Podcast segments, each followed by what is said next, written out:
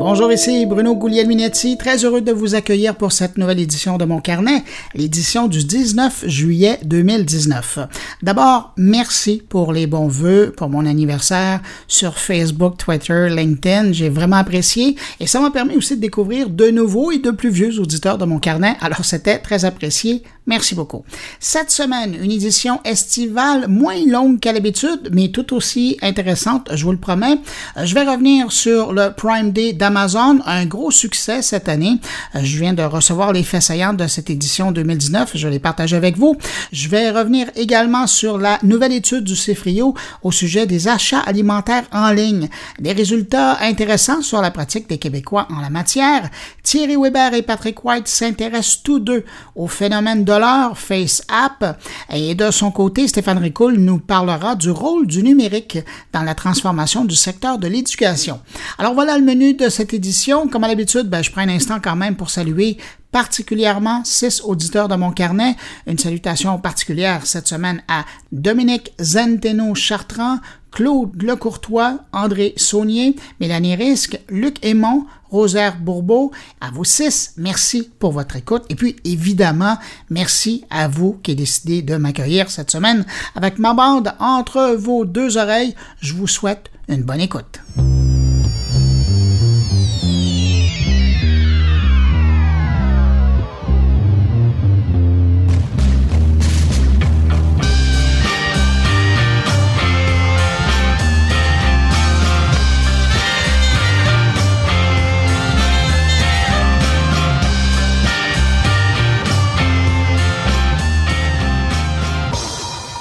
Je devrais évidemment commencer avec le buzz de la semaine, l'engouement entourant l'application FaceApp. D'ailleurs, vous avez peut-être lu mon billet sur le sujet euh, sur le blog moncarnet.com. Et si c'est pas fait, mais que vous utilisez l'application ou qu'elle vous intéresse pour changer votre visage, je vous recommande fortement la lecture de cette mise en garde sur moncarnet.com. Mais donc, si je ne vous en parle pas euh, dès l'ouverture, c'est que mes collègues Patrick White et Thierry Weber s'intéressent tous les deux cette semaine au sujet. Euh, euh, et donc vous pourrez les entendre un petit peu plus tard dans cette édition de mon carnet. Alors, vous me permettrez d'enchaîner sur l'autre événement de la semaine, le Prime Day 2019. On dit Prime Day, mais il faudrait bientôt que Amazon corrige l'expression pour parler des Prime Days, parce qu'on est bien loin maintenant du jour de solde en ligne du début. Maintenant, il y a deux jours de solde et aussi ben, de temps à autre les soldes pré Prime Day. Première information pour mettre le succès en contexte, les ventes de cette édition du Prime Day 2019, elles ont dépassé les ventes combinées du dernier Black Friday et Cyber Monday dans le monde entier d'Amazon. C'est immense parce que historiquement, c'était la grosse période pour Amazon. Concrètement, ça signifie que les membres du programme d'achat Amazon Prime ont acheté plus de 175 millions d'articles et ça, ça va des appareils électroniques aux produits alimentaires. Au Canada, trois articles ont eu la cote, je vous les donne, la PlayStation 4 Slim avec euh, Spider-Man et Horizon Zero Dawn, le filtre à eau personnel Live Straw et le kit de test d'ADN 23andMe. Alors voilà, c'était ce que les gens ont le plus acheté cette semaine. Sinon, Amazon confirme que les Canadiens ont surtout magasiné dans les catégories beauté, maison et mode. Évidemment, pour Amazon, ça a été aussi une bonne édition pour euh, pénétrer encore plus le marché de l'électronique en soldant ses appareils Echo Dot, Fire TV Stick avec la télécommande vocale d'Alexa. D'ailleurs, Amazon dit que le Prime Day a été le plus grand événement de son histoire pour ce qui est des appareils compatibles avec Alexa et munis d'écrans comme le Echo Show ou le Echo Show 5. Selon Amazon, les clients membres du programme Prime ont économisé plus d'un milliard de dollars dans le monde entier sur les prix réguliers durant l'événement Prime Day. Et si vous vous demandez si le Prime Day a un impact sur les impulsions d'achat des consommateurs, ben Amazon a observé que dans 18 pays, les membres ont magasiné deux fois plus que durant le premier Prime Day qui avait lieu il y a cinq ans. Sinon, si on regarde la liste des meilleurs vendeurs de Prime Day euh, à travers le monde, On découvre qu'aux États-Unis, c'est le filtre à eau personnel LifeStray et le kit de test d'ADN 23andMe qui ont aussi décroché des places euh, dans le palmarès des ventes au Mexique, c'est la Nintendo Switch, un moniteur HP de 22 pouces euh, sans bordure et de l'eau de toilette qui ont connu le plus grand succès auprès des membres d'Amazon.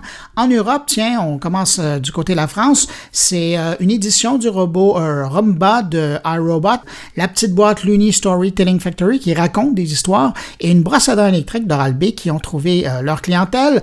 En Belgique, c'est une prise branchée Osram, une carte mémoire de 128 gigaoctets de SanDisk et un filtre à eau Brita qui ont vendu le plus. Sinon, pour faire exotique, ben, je peux vous dire que dans les Émirats arabes unis, les produits d'épicerie ont eu la cote cette année en commençant par des bouteilles d'eau Imaginez, du savon à lessive et des essuie-tout qui ont remporté le plus d'intérêt auprès des acheteurs. Et puis finalement, tiens, en Chine, ce sont les produits de beauté qui ont eu le plus de succès, en commençant par un produit exfoliant de Dove, une crème de L'Oréal et un produit pour l'épilation. Alors, voyez, hein, d'un pays à l'autre, ça se ressemble pas.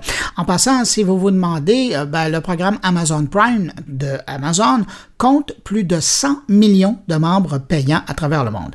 Et je termine sur le sujet en mentionnant que cette année, pour contrer le quasi-monopole des ventes en ligne d'Amazon pendant ces deux journées-là, ben le géant Walmart, de son côté, avait organisé une opération de méga solde pour essayer d'aller chercher un peu de clientèle ces jours-là. Mais malheureusement, Walmart n'a pas encore communiqué les chiffres de cette opération. Chose certaine, si Walmart répète le coup l'an prochain, d'autres commerçants en ligne vont probablement embarquer et on aura alors probablement droit à l'équivalent d'un Black Friday et d'un Cyber Monday estival, ce qui pourrait être une bonne nouvelle pour les consommateurs. C'est à suivre l'an prochain.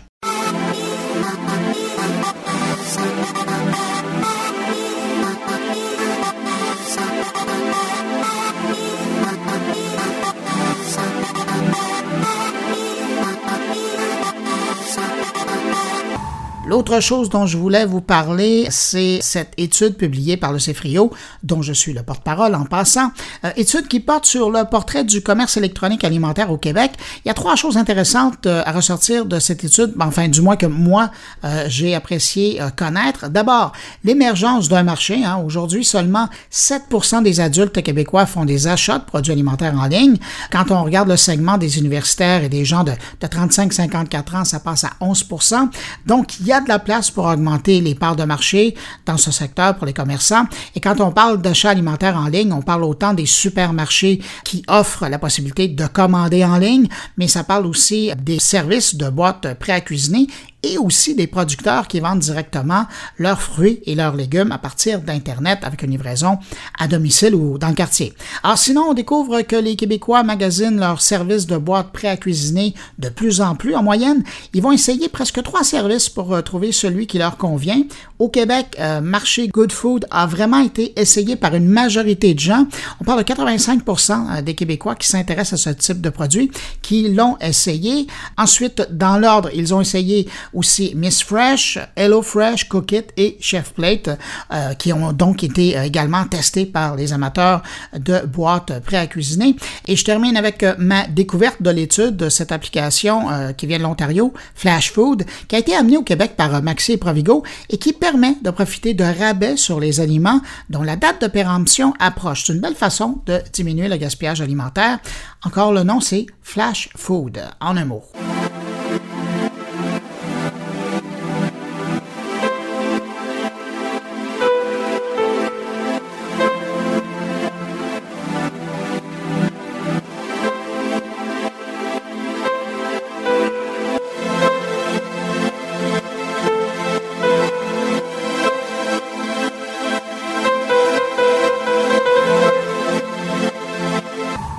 Début de la semaine, il y a eu la publication dans le journal de l'American Medical Association d'une nouvelle étude faite par des chercheurs québécois de l'Université de Montréal et de l'hôpital Sainte-Justine qui démontre que les réseaux sociaux et la télévision amplifient la dépression des adolescents.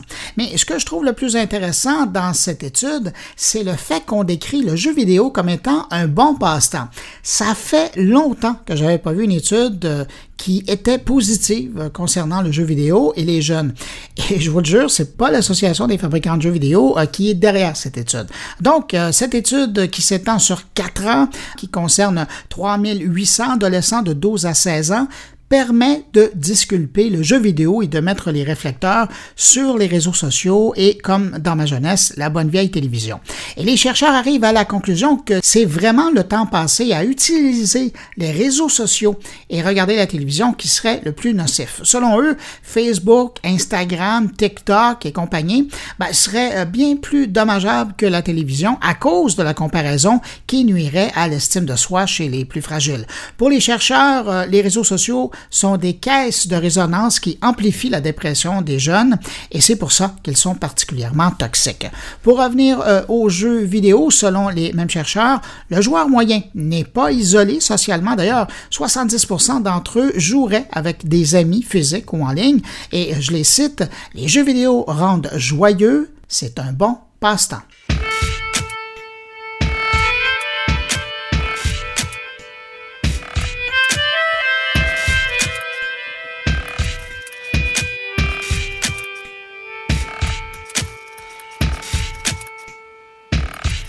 Des nouvelles de l'univers Instagram maintenant après le Canada, c'est maintenant au tour des utilisateurs d'Australie, du Brésil, d'Irlande, du Japon, d'Italie et de la Nouvelle-Zélande de tester la nouvelle version d'Instagram anti-pression sociale.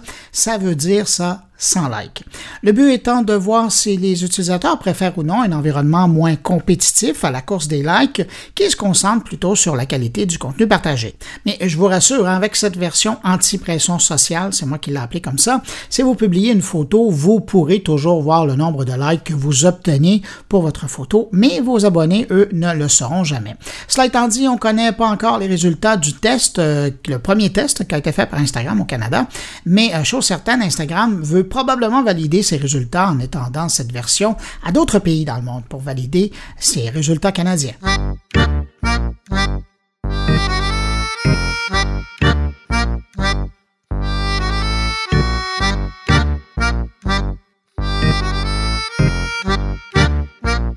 Jusqu'à maintenant, on savait peu de choses sur l'offensive que Netflix prépare dans le contexte de l'arrivée de la concurrence dans son jardin. Eh bien là, la porte ouvre tranquillement sur l'offensive. On vient d'apprendre que Netflix prépare un forfait de 5 dollars pour l'accès à son service en version mobile. Avec l'arrivée prochaine de notamment Disney+, HBO Max et Apple TV+, dans le paysage de la vidéo en streaming, ben Netflix devait riposter, c'est évident. Eh bien, la création d'un forfait mobile semble être la solution à leurs yeux, approche d'ailleurs qui a été testée en Malaisie en novembre et en Inde en mars dernier. Un abonnement mobile à Netflix pour 5 dollars par mois serait lancé à l'automne et avec cette offre, pas de qualité d'image en 4K, on parle plutôt d'une définition standard et d'un signal uniquement accessible depuis l'application mobile.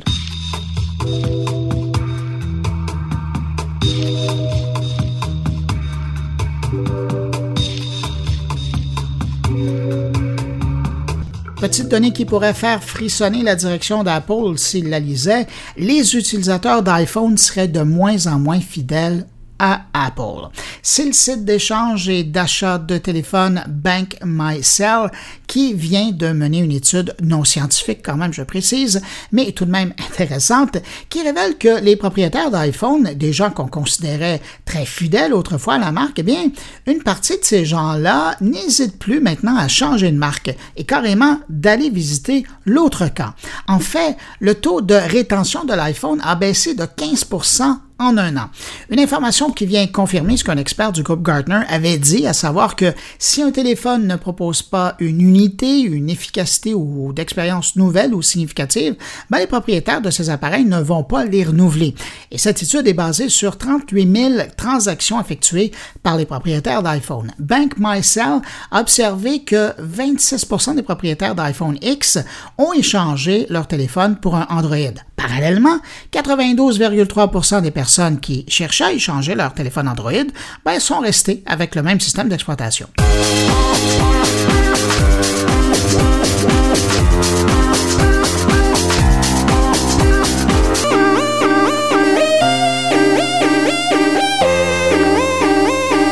Sinon, seulement une semaine après nous avoir présenté la Switch Lite, Nintendo cette semaine lance une nouvelle Switch avec une meilleure autonomie. D'ailleurs, sur le site de Nintendo, si vous passez voir, on voit maintenant trois modèles qui sont affichés, la Switch Lite, la Switch historique, la première, et la Switch révisée.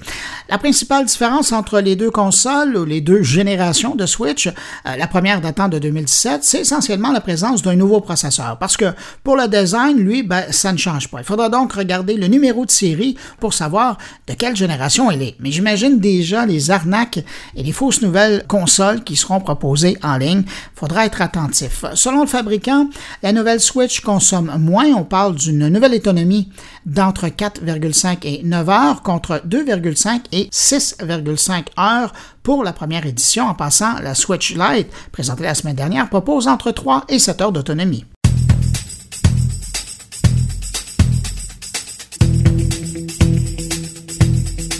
Et je termine ce bref retour sur l'actualité numérique de la semaine avec une bonne nouvelle. C'est Google Maps qui localise maintenant les vélos en partage dans 24 nouvelles villes, dont Montréal, Bruxelles, Lyon et Zurich.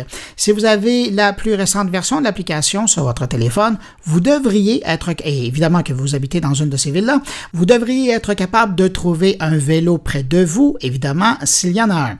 Euh, si ça vous dit quelque chose, ce service-là, c'est qu'il y a un peu plus d'un an, Google Maps avait lancé, et je me souviens, j'en avais parlé, Google Maps avait lancé ce service pour la ville de New York, mais aujourd'hui, elle propose ce service dans 19 nouveaux pays. En passant, selon Statista, il existait déjà plus de 1600 services de vélo en partage dans le monde l'an dernier, et ça, ça ne fait évidemment que progresser. Alors, probablement que d'autres villes sont rajoutées avec le temps à Google Maps.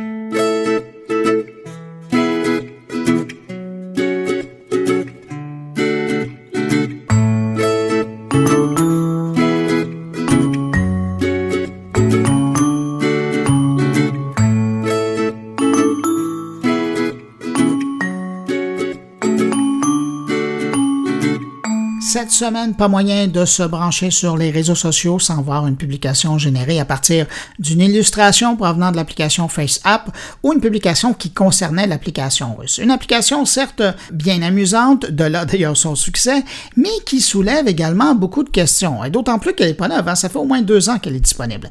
Pour revenir sur le sujet, un deux pour un. Je vous propose deux points de vue sur la question, celui de Patrick White qui regardera beaucoup plus l'angle québécois dans un contexte et pour lancer le bal, les observations et les explications de Thierry Weber. Bonjour Bruno, bonjour les auditeurs de mon carnet. Comment ne pas passer à côté du phénomène du moment, j'ai nommé FaceApp. Cela faisait plusieurs jours que je tombais sur des clichés de mes différents contacts, autant des célébrités que des amis, ou même des proches qui s'étaient laissés tenter par l'utilisation de cette application qui enregistre des records côté téléchargement. Ah, mais il vous faudra réfléchir à deux fois avant d'utiliser l'application en question. L'application n'est pas nouvelle et elle a déjà deux ans au compteur. Une app qui vous permet de modifier des photos de votre visage et qui est de nouveau à la première place de l'App Store cette semaine après que des célébrités ont commencé à partager des photos modifiées d'elles-mêmes. Comme certains des filtres faciaux populaires de Snapchat, vous pouvez générer des photos de vous-même pour paraître plus vieux, plus jeune ou même changer de genre. Une app gadget qui est tout de même devenue virale. C'est actuellement l'une des applications les plus téléchargées pour iOS et Android car les messages de hashtag FaceAppChallenge ont envahi les médias sociaux. Mais avec l'augmentation soudaine de cette popularité, de nouvelles questions sont apparues sur la protection de la vie privée et sur la question de savoir si FaceApp en fait assez pour protéger les données de ses utilisateurs. Certains se sont demandé pourquoi l'application, qui est sortie depuis des années, est soudainement redevenue virale en apparence du jour au lendemain. D'autres ont souligné le fait que l'application nécessite une connexion obligatoirement, suggérant que cela pourrait indiquer que l'application saisit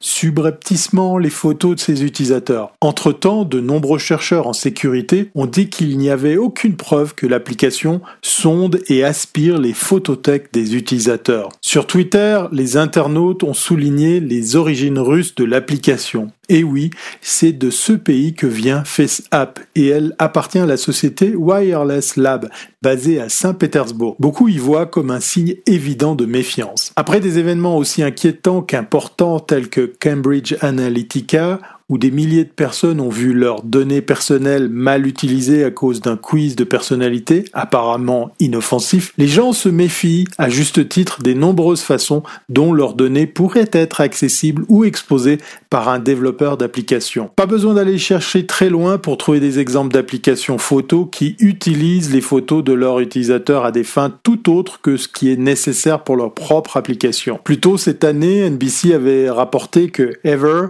une application très populaire de stockage de photos, utilisait les photos de ses utilisateurs pour entraîner les logiciels de reconnaissance faciale qu'elle vendait ensuite aux services de police. On a également découvert que IBM utilisait des photos Flickr pour également faire bosser et entraîner des applications de reconnaissance faciale sans l'autorisation de ceux qui figurent sur les photos. Et l'année dernière, c'était au tour de Pop Sugar qui, par inadvertance, a laissé échapper des données. Alors, quand on gratte un peu pour voir que la politique de confidentialité de FaceApp n'offre pas non plus beaucoup de garanties. En plus des photos générées via l'application, leurs conditions générales stipulent qu'elle collecte également des informations de localisation et des informations sur l'historique de navigation des utilisateurs. Et bien qu'il stipule que, je cite, nous ne louerons ni ne vendrons de vos informations à des tiers en dehors de FaceApp.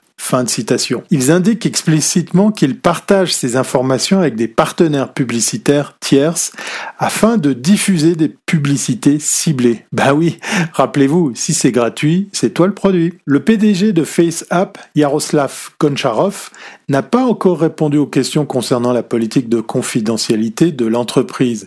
Mais ce type de politique de confidentialité n'est pas nécessairement inhabituel bien qu'elle soit clairement vague. On a ici un exemple de la façon dont les entreprises de technologie aspirent discrètement des informations sur leurs utilisateurs d'une manière qui n'est pas franchement claire. Le 17 juillet 2019 dernier, Yaroslav Konjarov, le fameux PDG de FaceApp, a fait la déclaration suivante. FaceApp effectue la plupart du traitement photo dans le nuage. Nous ne téléchargeons que la photo sélectionnée par l'utilisateur pour l'éditer et la transformer. Nous ne transférons jamais d'autres images du téléphone vers nos services. Il aurait rajouté qu'il assure que la plupart des images sont supprimées de leur serveur dans les 48 heures suivant la date de téléchargement. De plus, les demandes d'utilisateurs pour retirer toutes leurs données sont possibles. Toutes les fonctionnalités de FaceApp sont disponibles sans création de compte ou sans devoir vous connecter à un compte. Est-ce que les propos du PDG vont rassurer les utilisateurs soucieux de leur confidentialité? Est-ce un hasard que ce FaceApp Challenge ait un tel succès pour toucher autant d'utilisateurs? Et si en effet il était prouvé que ces données sont aspirées par l'éditeur de cette application, quels seraient les usages de ces datas? Pas mal de questions qui suscitent la prudence dans tous les cas. Pour ma part, je n'ai pas installé cette application et si d'aventure vous aviez envie de voir comment nous serons avec 10 ans de plus, je vous invite tout simplement à nous donner rendez-vous en 2029. Une occasion toute trouvée pour boire un verre ensemble sans passer par l'installation de FaceApp. Allez, à très bientôt si c'est pas avant. Ouais, c'était trop beau pour être vrai, hein, l'application FaceApp là, qui permet de vous donner une idée assez rigolo ou non de ce que vous allez avoir l'air dans 20 ans en vous vieillissant à partir d'une photo personnelle de vous que vous mettez dans FaceApp. Et ça a eu un gros écho, évidemment, euh, au Québec. Évidemment, on parle beaucoup de cybersécurité depuis mon retour de Cyber Week à Tel Aviv avec la fuite de données massives chez Desjardins. Et là, vraiment, plus que jamais, vos données sont à risque, selon la plupart des experts qui ont été consultés cette semaine. Le problème, c'est que cette application-là, FaceApp, c'est une application russe. Et on sait très bien que la Russie, en termes de cyberattaque, c'est vraiment une de leurs forces, si on peut dire. Évidemment, avec les élections fédérales qui s'en viennent, il y a toujours un danger que ces photos-là puissent être réutilisées à votre insu, vendues à des tierces parties, et on va en profiter pour récolter et construire des profils de publicité ciblés autour de vous. Donc, vous allez peut-être recevoir davantage de publicité intempestive via Facebook dans les prochaines semaines ou même ailleurs sur Internet. Alors, le gros problème de ces applications-là, c'est l'utilisation des données personnelles qui en est faite. Ces données-là, on a déjà presque tout sur vous. On est capable de faire votre profil psychologique à partir de votre page Facebook. Et là, on vient de se plaindre pendant deux, trois semaines de la fuite massive de données chez Desjardins et on donne comme ça gratuitement. Il y a 50 millions de personnes qui l'ont fait depuis lundi. Votre photo, vous la donnez en fait, elle se, elle se ramasse dans un serveur qui est basé aux États-Unis, mais l'application est développée par une équipe russe. Ça peut être bien, bien cute sur le coup, mais je pense qu'il faut se questionner. Est-ce que ça vous dérange si votre photo est là, en fait, à quelque part dans l'info nuagique? Et elle va évidemment être récupérée euh, soit par des groupes criminalisés, des agences de publicité ou encore des gens mal intentionnés. Donc la préoccupation, c'est vraiment vos photos hein, qu'il faut essayer de sécuriser le plus possible. Je sais qu'on a peut-être tendance à mettre une grosse partie de nos vies dans les médias sociaux, mais prenons une pause cet été. Est-ce que j'en ai vraiment besoin, comme dirait euh, Pierre-Yves McSween, est-ce que j'ai vraiment besoin de mettre autant de photos? Peut-être juste publier une photo par jour, ou une photo deux jours, une photo par semaine, et d'éviter ce genre d'applications-là qui sont là pour récolter vos euh, données euh, personnelles. Donc, on peut pas dire si c'est vraiment dangereux, mais prudence est de mise cet été avec euh, vos photos dans les médias sociaux. Limitons-nous sur Instagram, sur Facebook évidemment, peut-être sur Pinterest également. Est-on obligé de faire autant de vidéos sur TikTok, de toujours faire autant de transmissions en direct sur Twitch? Donc, un, appel à la modération euh, dans les médias sociaux et vos données sont vraiment à risque avec FaceApp et un grand nombre d'applications photos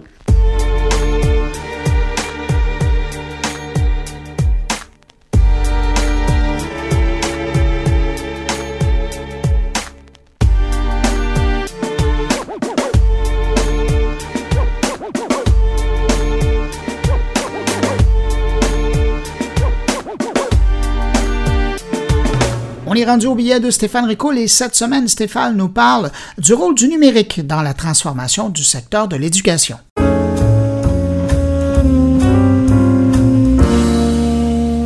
Bonjour Bruno et bonjour à tous tes auditeurs. Bruno, encore une fois cette semaine, merci beaucoup de me prêter un peu de temps entre les deux oreilles de tout ce beau monde qui t'écoute.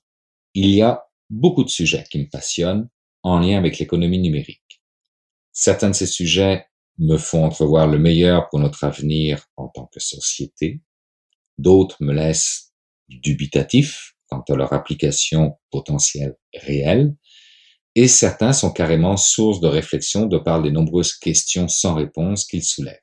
Et dans cette dernière catégorie, pour moi, on y retrouve l'impact environnemental du numérique, l'éthique entourant l'intelligence artificielle, le développement de l'esprit d'analyse et de critique de l'être humain et le système d'éducation.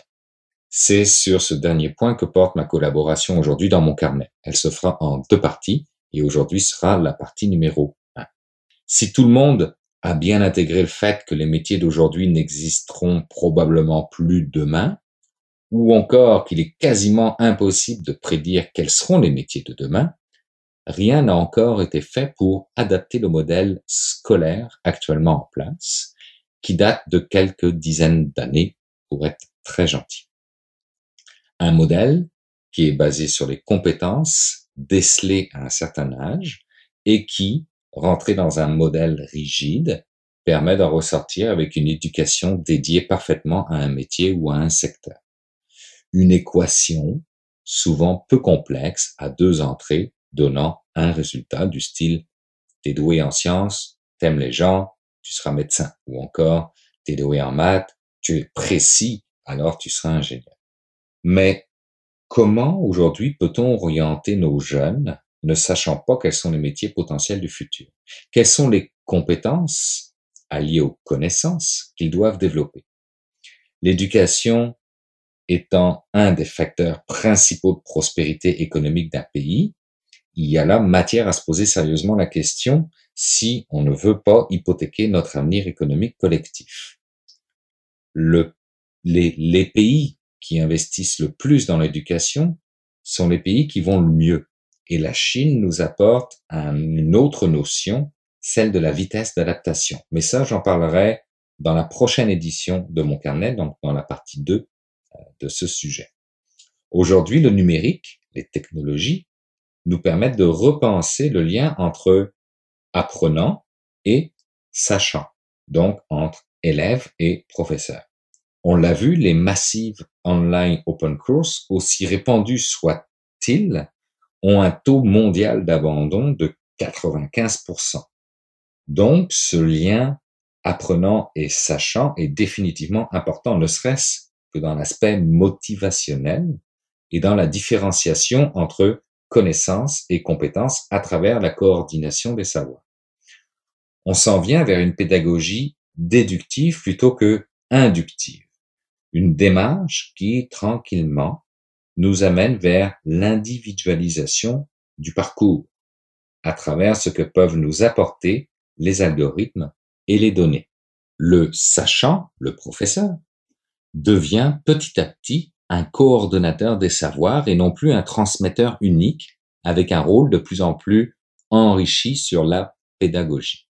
Donc, on le voit, au même titre que les divers autres aspects de notre économie, le passage de l'éducation de type masse à l'éducation de type personnalisé est en train de se faire, euh, mais avec un gros, gros nuage noir à l'horizon que nous allons devoir éclaircir en tant que société qui porte sur l'infini des possibilités que nous apporte le numérique en termes de personnalisation et notamment l'intelligence artificielle de plus en plus efficiente dans ce domaine, tel que les Chinois ont très bien su capter. Mais ça, ce sera mon intervention dans la prochaine édition de Mon Carnet. C'est donc un rendez-vous.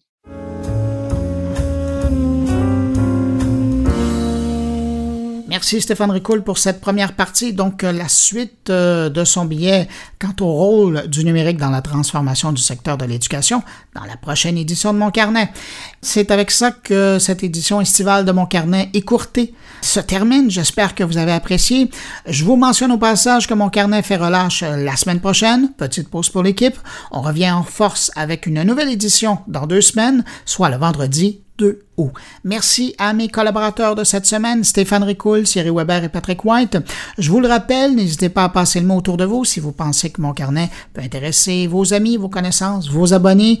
C'est simple, hein, vous les invitez à écouter mon carnet sur leur plateforme de podcast préférée ou sinon vous les référez sur mon blog moncarnet.com. Et si vous désirez, vous, me laisser un mot, vous pouvez le faire en passant par les réseaux sociaux, la page SoundCloud de mon carnet ou encore, bien évidemment, par le blog. Je vous le répète, moncarnet.com. Merci d'avoir été là. On se retrouve le 2 août pour une nouvelle édition de Mon Carnet. Au revoir.